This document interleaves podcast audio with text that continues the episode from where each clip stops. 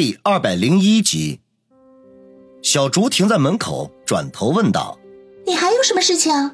王宇低头看了看自己身上穿着的衣服，显然不是他自己的那件，当即说道：“呃，你能帮忙把我的衣裤拿来吗？哦，对了，还有手机什么的，我有几个非常重要的电话要打。”按照小竹所说，他已经昏睡了五天多。家里的亲人们见他久久不归，一定会急得火上房。他必须要打电话报一声平安，然后就是林雪飞和子双。他不确定姚远是否回到了他们身边，也必须与他们取得联系，告诉他们自己还活着。没想到小竹却摇头说道：“对不起，你的衣服、裤子、手机什么的都被白冰阿姨给收起来了。你要是想拿回来的话，就等白冰阿姨回来吧。”王宇闻言，顿时感觉到一阵的失望。不过此刻寄人篱下，也无计可施。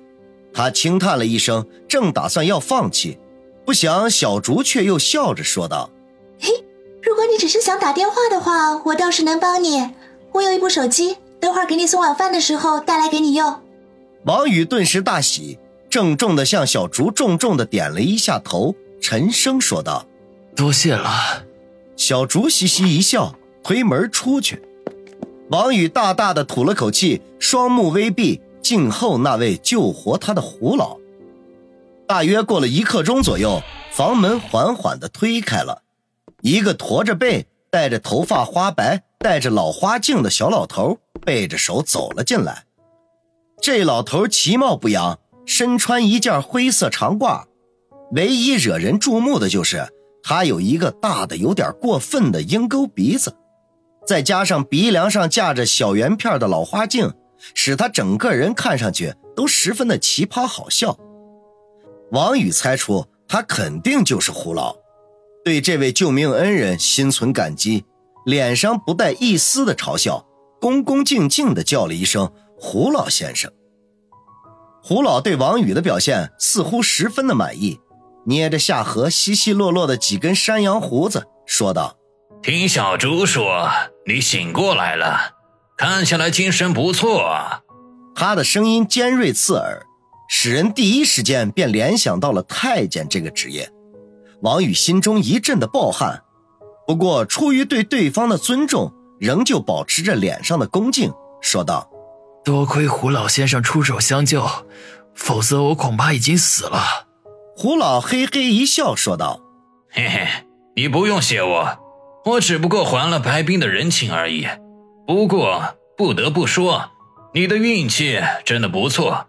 放眼整个大天朝，能够解七煞剧毒的不会超过五个人，而其中的四个人，就是借给他们十万个胆子，也不敢来替你解毒，因为你得罪的是李家。”王宇深以为然。苦笑着说道：“胡老先生说的一点都没错，得罪了李家，差不多就等于得罪了天下。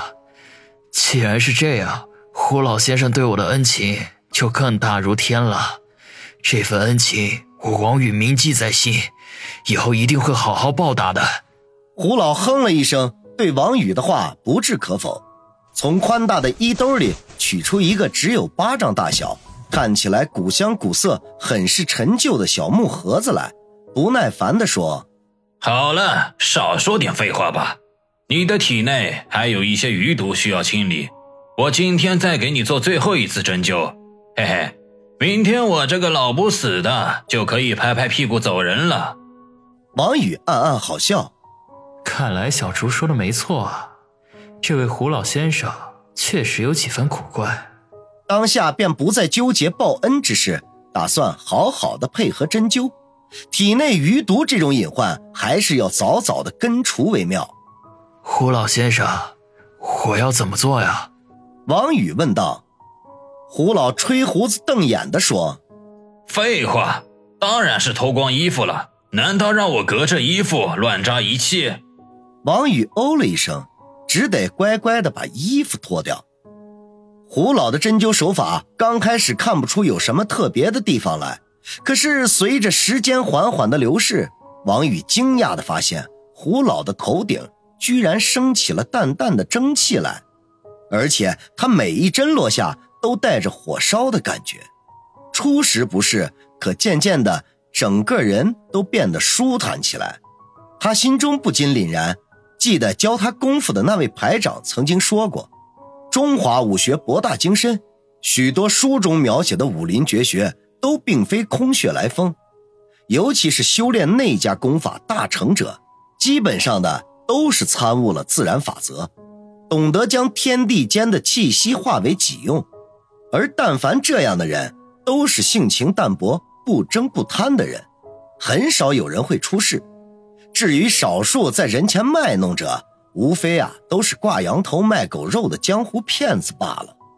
而此刻面前的胡老，他百分百的可以确定，绝对是一位隐世的内家高手。他之所以头顶升起蒸汽，皆是。因用内力运针刺血所致。要知道，内功高手的真气每一丝都是艰苦修炼得来的，珍贵无比。若非情不得已，轻易是不会使用的。王宇和胡老素昧平生，对方自然不会平白无故的为他做出如此的牺牲。这使他不由得暗想：这位胡老先生到底欠了白冰多大的人情啊？一个半小时过去，胡老的针灸终于结束。王宇浑身舒坦，没有一丝一毫的睡意，反而精神状态极佳。反观胡老，一身灰色长褂已经湿透，布满了皱纹的脸颊上泛着异常的红晕。他一面收拾银针，一面嘀咕地说道：“白家丫头，我老胡欠你的人情算是还清了。”下次就算你八抬大轿来求我，我眼皮都不会抬一下的。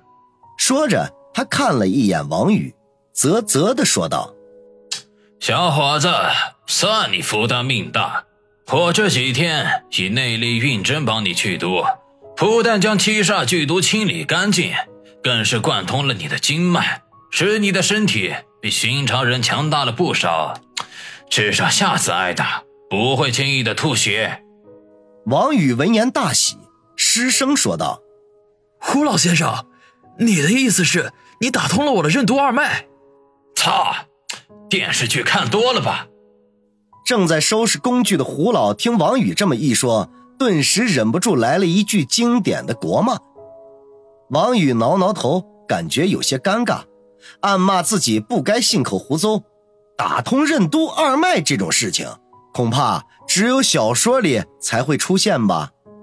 胡老翻了半天的白眼儿，才又继续收拾工具，把所有使用过的银针全部装进了那只小木盒里，然后很潇洒地说了一句：“拜拜了您。”说完，背着手向门口走去。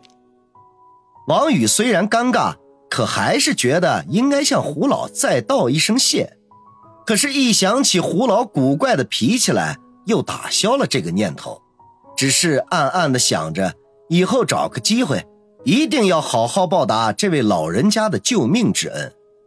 他心中盘算着将来的事情，没想到走到门口的胡老忽然停住了脚步，转头说道：“小伙子，你的底子不错，可惜年纪大了，已经错过了修炼内家功法的最佳时间。”就算你心性坚定、勤奋刻苦，恐怕也不会有什么建树了。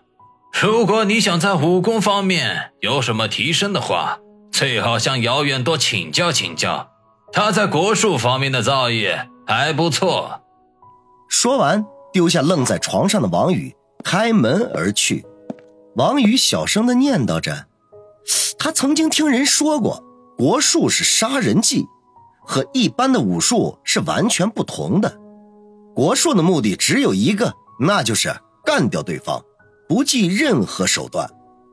他闭上眼睛，回想起遥远的几次出手，都是快准狠，没有任何的花哨，瞬间制住对方。甚至是五天前他受袭的时候，姚远还使用了手枪。他并不介意自己是不是武林高手，他的目的就是要干掉对手。就是如此的简单。相比之下，他跟那位排长所学的功夫，虽然也有实战能力可以与姚远相比，却是啊差了十万八千里，不单单是技巧和经验上，还有理念上都是不尽相同的。